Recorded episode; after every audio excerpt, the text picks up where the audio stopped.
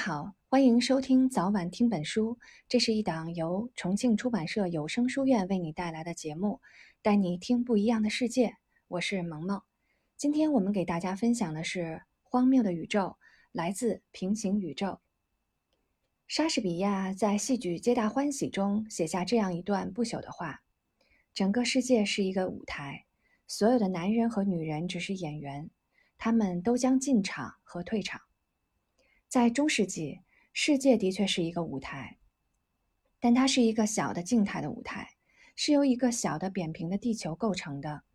在它周围有天体，以其完美的天体的轨道神秘地绕它运动。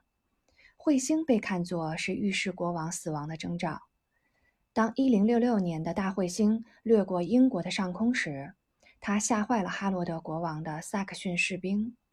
他们很快就输给了征服者威廉的进攻得胜的军队，奠定了现代英国形成的舞台。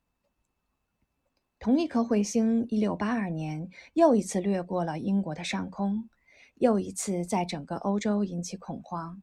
似乎每个人，从农民到国王，都被这颗扫过天空的意想不到的天上游客所迷惑。这颗彗星从何处来，又到何处去？它意味着什么呢？爱德蒙·哈雷是一个富有的绅士，一个业余的天文学家。他对这颗彗星十分着迷，于是他就去征求他那个时代最伟大的科学家之一艾瑟克·牛顿的意见。当他问牛顿是什么力可能控制这颗彗星的运作时，牛顿平静地回答他：“这颗彗星沿椭圆的轨道运动。”这是由与距离平方成反比的力决定的，也就是说，作用在这颗彗星上的力随着离开太阳距离增加按平方关系而减少。牛顿说，他已经用他发明的望远镜，也就是今天全世界天文学家所用的反射望远镜，跟踪这颗彗星，它的轨道遵循他在二十年前建立的引力定律。哈雷感到震惊，有些不大相信。他说：“你怎么知道的呢？”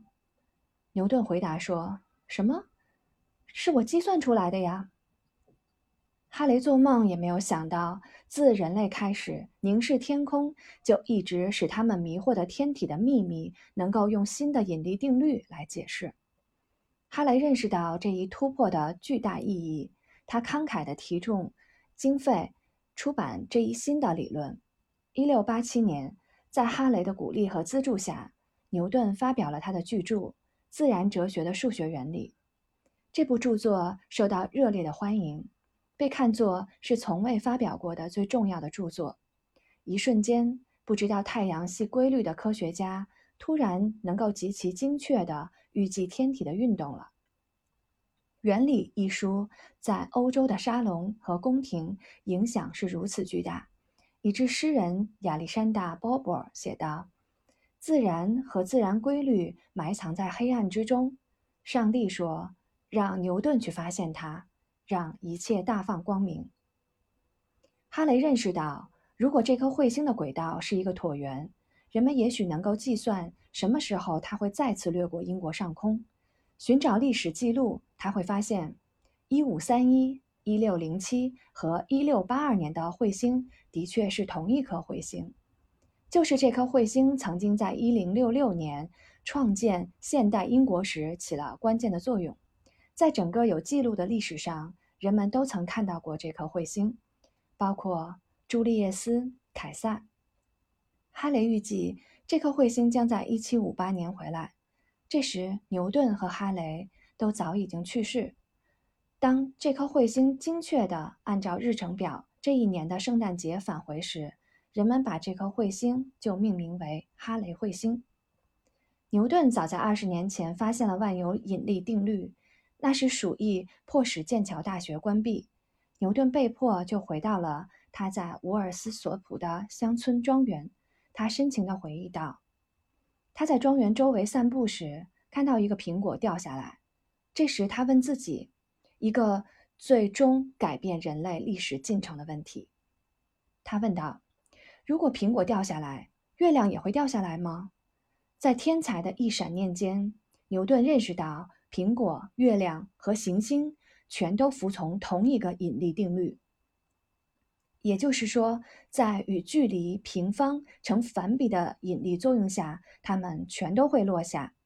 当牛顿发现17世纪的数学太原始，不能解释这个引力定律时，他发明了数学的新分支，也就是微积分，用来确定下落苹果和月球的运动。原理一书也包含牛顿写下的力学定律。也就是说，确定地面物体和天体抛物线轨道的运动定律，这些定律奠定了设计机械、利用蒸汽能制造机车的基础。这些进步为工业革命和现代文明铺平了道路。今天，每一座摩天大楼、每一座桥梁和每一枚火箭，都是按照牛顿的运动定律建造的。牛顿不仅给我们永恒的运动定律，他也改变了我们的世界观，给了我们全新的宇宙描绘。在这个宇宙中，控制天体的神秘定论是与控制地面物理的定律相同的。生活的舞台不再被可怕的天上的征兆所包围，应用到演员的定律，也能应用到布景上。今天的阅读就先到这里，我们下期节目再见啦！